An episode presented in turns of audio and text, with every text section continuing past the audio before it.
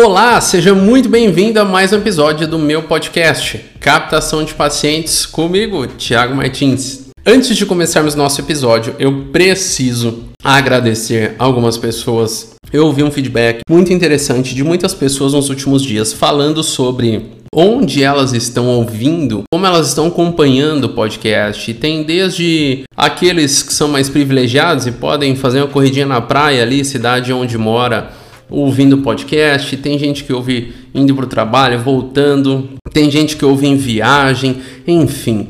É, se você está ouvindo aí, me manda onde você costuma ouvir. Eu, eu, eu realmente acho interessante, porque para mim podcast é um negócio que eu escuto muito quando eu tô na estrada. Né? Por exemplo, ah, eu tenho que viajar, tenho que pegar um avião, eu já baixo ali alguns episódios e vou ouvindo durante o voo. Então, assim, é algo que toda semana eu, eu ouço um pouquinho. Mas vamos lá, hoje nós vamos falar sobre um tema muito pertinente que é o seguinte: você tem medo de quê?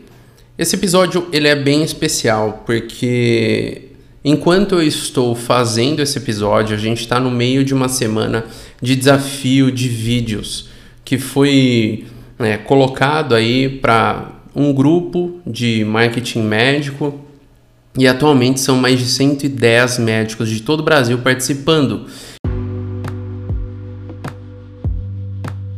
A grande verdade é que o que nos inspirou a criar esse episódio aqui é justamente um fato que é bem alarmante, assim, até um pouco assustador, né? A gente questionou as pessoas, os profissionais de saúde, se eles produziam conteúdo ou não. E pasmem, mas a resposta foi 90% disse não. E quando questionados, né, cara, mas vem cá, por que é que você não produz? nós temos três motivos que foram citados na maioria das respostas. Provável que você já saiba os três. Eu vou falar hoje sobre o primeiro e o segundo, e o terceiro é o episódio, é o próximo episódio, é o tema do próximo episódio. Primeiro motivo pelo qual não se produz conteúdo: medo de falar alguma coisa e medo da reação dos colegas. É, o que, que a grande maioria relata? Cara, ah, eu fico meio assim porque é, tem muito colega que critica e durante muito tempo a gente sabe né, que quem investiu mais em marketing, em se divulgar, era visto como picareta, enfim. Toda essa questão que você sabe muito bem, você já ouviu, você já sentiu isso provavelmente. Né? Então, segura aí, eu já volto a falar sobre isso. Segundo motivo, a pessoa diz: não sei muito bem o que falar. Eu gaguejo muito, eu tenho receio, não consigo, não consigo terminar uma frase, não consigo olhar para a câmera e falar. Né? Algumas pessoas dizem, cara, eu falo muito, né? não tenho problema em explicar, mas quando eu vou gravar, eu não consigo porque eu travo. E o terceiro motivo é, que é o único motivo aí que realmente é mais grave de todos, né? É o motivo de que não tenho tempo na agenda. Não ter tempo na agenda quer dizer, em outras palavras, que você não prioriza a produção do conteúdo, teu posicionamento online como deveria. Ou seja, você não visualiza produzir conteúdo como algo que vai te gerar resultado financeiro. Muitas vezes não pensa assim, muitas pessoas não pensam assim porque estão embutidas dentro do modelo tradicional, a bolha, né? Eu tenho o plano que traz, eu tô tranquilo, não tenho que me preocupar, a agenda tá lotada. Isso é ótimo, mas não é o ideal. Eu não vou falar sobre isso aqui, isso é o tema do próximo episódio. Eu quero voltar lá no primeiro, que é a reação dos colegas. Eu vou começar essa explicação com uma frase que eu ouvi uma vez. Eu confesso que eu não lembro quem foi que falou, mas a frase é mais ou menos assim: A gente só ouve crítica de quem está abaixo, nunca de quem está acima. O que, que eu quero dizer? Quando você tem ali um profissional que chegou onde a gente deseja chegar e a gente começa a trilhar esse caminho de produzir conteúdo, se posicionar, ganhar visibilidade, ser visto como referência, essa pessoa dificilmente vai te criticar. Eu confesso que eu nunca vi ninguém que passou por isso criticar alguém que esteja começando. Eu já vi o inverso, a pessoa ir lá e ajudar a outra pessoa. Agora, o que eu vejo, a crítica sempre acontece daqueles que não passaram por essa etapa. Por quê? Pelo mesmo motivo que eu falei agora há pouco. A pessoa está em um modelo que para ela é confortável. Né? Ela tira um bom dinheiro por mês e isso é ok. Né? Não tem por que mudar. É muito mais fácil fazer a roda continuar girando da maneira que sempre foi do que ter que se lançar aí nessa piscina gelada e conseguir nadar, sobreviver, chegar do outro lado vitorioso, certo? Então, a primeira coisa que você deve levar em consideração para quando alguém faz algum tipo de piada ou uma crítica, primeiro, eu particularmente gosto de pensar no seguinte: eu entro no perfil dessa pessoa. A partir do momento que eu entro no perfil dessa pessoa, eu vou olhar o seguinte: ela está produzindo conteúdo? Se sim, é um bom conteúdo, esse conteúdo é informativo, é relevante, está gerando resultado para ela? Se sim, eu vou conversar com ela. Falo: olha, é o seguinte, eu vi que você produz conteúdo, eu quero começar a produzir conteúdo e eu queria saber se você pode me ajudar. Como foi para você? Né? O que, que você pode me passar de insights? Agora, se essa crítica vem de alguém que não produz conteúdo, não se posiciona, não tem nenhum perfil profissional, desculpa, mas a única coisa que eu posso fazer é te ignorar, colega, porque se você não sabe qual é o caminho, se você não está afim de percorrer esse caminho, não tem por que eu parar para te ouvir, né? Vamos imaginar, a gente está aceitando a opinião de alguém que nunca percorreu o percurso que desejamos, portanto não conhece o caminho, não conhece os detalhes e a gente vai se guiar por esse feedback, não dá. Honestamente, não é aceitável.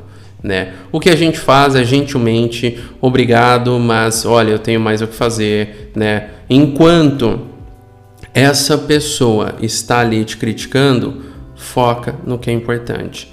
Tira esse pensamento da sua cabeça, ignore essa pessoa, porque eu garanto para você, se esse profissional não se mexer, em um ano vai ser diferente. Em três anos essa pessoa vai estar desesperada. Porque muitas vezes esses aí que vão te criticar estão ali vivendo do plano. E se esse plano for vendido ou quebrar, o que, que acontece? Pois é, você, por sua vez, estará trilhando um caminho de colocar o teu nome no radar, ser visto, ser considerado uma referência e ter pacientes que pagam aquilo que você julga ser ideal.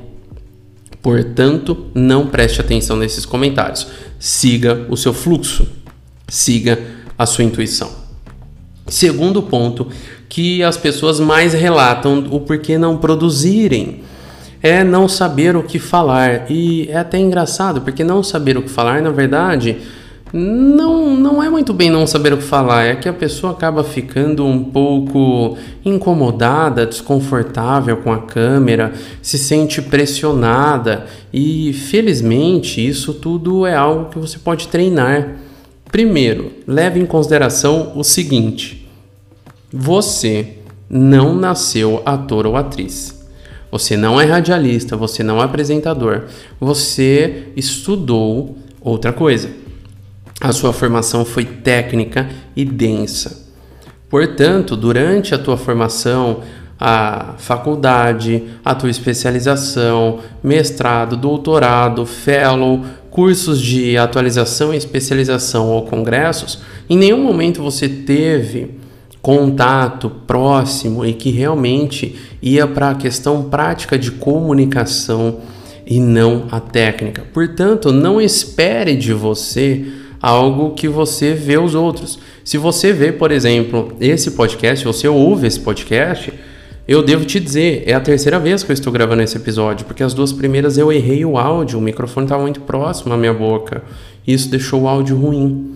É, então, se você vê o produto final, muitas vezes não sabe qual foi o trabalho que teve nos bastidores. Então não se cobre isso de cara. Você tem que entender que isso é treinável. Assim como andar de bicicleta sem rodinha é algo que você vai aos poucos, falar diante da câmera, explicar de maneira didática também é. Se você pegar, por exemplo, esses dias eu vi uma profissional da saúde que acabou de se formar e aí existia ali uma pergunta, uma caixinha de pergunta perguntando alguma coisa sobre uma determinada dieta. E a resposta é: depende do seu objetivo. Olha, não está errada essa resposta, mas ela não conclui nada. Tá, depende o que do meu objetivo. Né? Explica o que que depende, por que que depende, quais seriam os, os objetivos.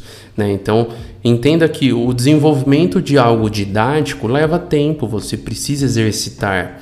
Então, o que, que eu te sugiro é, olha, abra a sua câmera, você tem que fazer esse exercício, você tem que se ver na câmera, você tem que gravar. Mesmo que seja gravando qualquer coisa que não seja o teu conteúdo, mas acostume-se com a câmera. Acostume-se com algo te gravando. Isso é importante, isso vai te dar jogo de cintura, vai te dar ritmo e eventualmente você vai se sentir mais à vontade, você vai ficando mais relaxado, mais relaxado e vai produzir um conteúdo de melhor qualidade. Se você pegar, por exemplo, é, essa semana, como eu comentei, a gente está fazendo esse desafio dos vídeos e embora né, 80% das pessoas que entraram, veja, 110 pessoas, 80% das pessoas que entraram nunca tinham feito nenhum vídeo do jeito que a gente está propondo, que é abrir a câmera e falar. Eles produziram no primeiro dia, é, quem produziu no primeiro dia foi quase 90% das pessoas. Então, nós temos aí uma aderência muito grande e o mais interessante, todas as pessoas que produziram e publicaram nenhuma delas, nenhuma delas recebeu um comentário negativo. Todas receberam muitos comentários positivos, incluindo pessoas dizendo: "Cara, muito obrigado por essa ação. É nobre o que você está fazendo". Porque o que você deve levar em consideração é que do outro lado, as pessoas estão carentes por informação. Né? Enquanto você está se preocupando, cara, mas o que é que eu vou falar? Eu não sei o que falar. Olha, deixa eu ser muito honesto com você. Quantas horas de estudo e prática você tem na vida? Leve em consideração que o teu paciente não tem 0,001% de horas de estudo ou prática. Portanto, qualquer informação, por mais introdutória que ela seja, que você possa passar para essa pessoa, é válido. Então, se tira isso da sua cabeça, né? Fica tranquilo, você pode falar coisas simples e ir trabalhando. Se você quiser uma sugestão, cara, pega a pergunta que você mais recebe, grava um vídeo dela, um minuto. Oi, aqui é falando de tal, e eu vim falar hoje sobre essa pergunta. Tal, tal, tal, tal, tal, tal, tal, tal, tal, tal, tal. Se você gostou disso, peço que compartilhe com seus amigos e familiares. Cara, as pessoas vão compartilhar porque você, doutor ou doutora, que isso tem um peso gigantesco, tirou um tempo da sua agenda para produzir uma informação e não cobrou nada por isso. E essa pessoa sabe que se ela quiser constar com você, ela tem que pagar. As pessoas sabem, o consciente coletivo de que a tua hora vale. Portanto, faça valer ainda mais. Se conecte, produza o seu conteúdo. Se você realmente seguir o que eu te falei nos últimos 10 minutos, que é, primeiro, ignore aqueles que vão te falar alguma coisa. Olha, nossa, mas por que você quer virar blogueiro, é youtuber agora? Eu falo, irmão, é, é isso mesmo. E no dia que der certo o que eu tô fazendo, eu volto aqui para te explicar como é. Mas até lá, eu tô caminhando e você parado. Segundo, produza, né? Ligue tua câmera, vai, vai gravando, vai sem medo, vai tranquilo para que você acostume-se com a câmera. Leve em consideração que nós vivemos em uma era em que boa parte das pessoas está ali navegando. Às vezes, uma informação que ela escuta já é o suficiente para ela entender que você é a referência que ela estava procurando e querer agendar com você.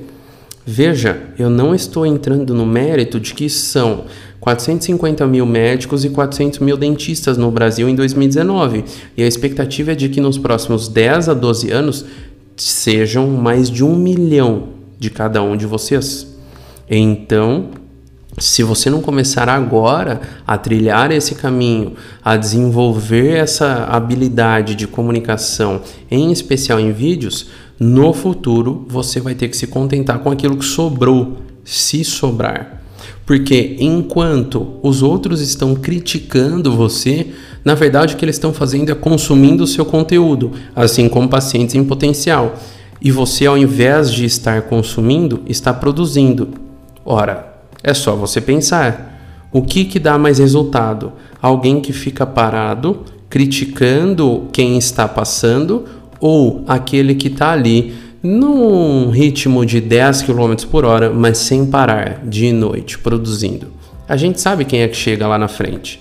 É só você pensar, né, naquele conto da tartaruga e do coelho, se não me engano. Lembra? Ele ficou ali, né, desdenhando e quem chegou na frente no final? Pois é, pessoal. É muito simples a equação. Primeiro, deixe seus medos de lado. Segundo, treine e compartilhe sua informação. Eu tenho certeza que as pessoas vão agradecer você.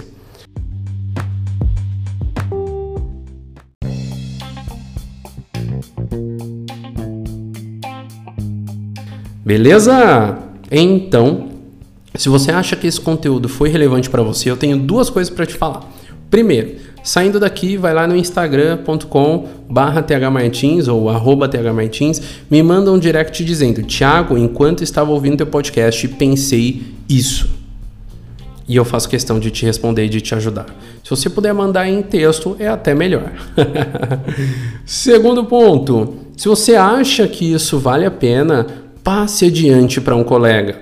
Vocês não sabem como é o, o, assim, claro, alguns de vocês devem saber, mas o crescimento né, do podcast, a viralização da mensagem só se dá a partir do momento que você considera que isso é relevante, passa para um colega e aí a gente consegue impactar cada vez mais profissionais. Nas entrelinhas, o que a gente está fazendo é a gente está transformando a nossa sociedade através da educação e da informação.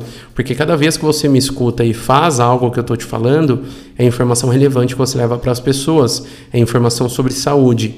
E a gente transforma o nosso mundo dessa maneira, um por vez, mas todo mundo sem parar. Beleza? Então, vou ficando por aqui. A gente se vê na próxima. Foi um prazer ter você e até o próximo.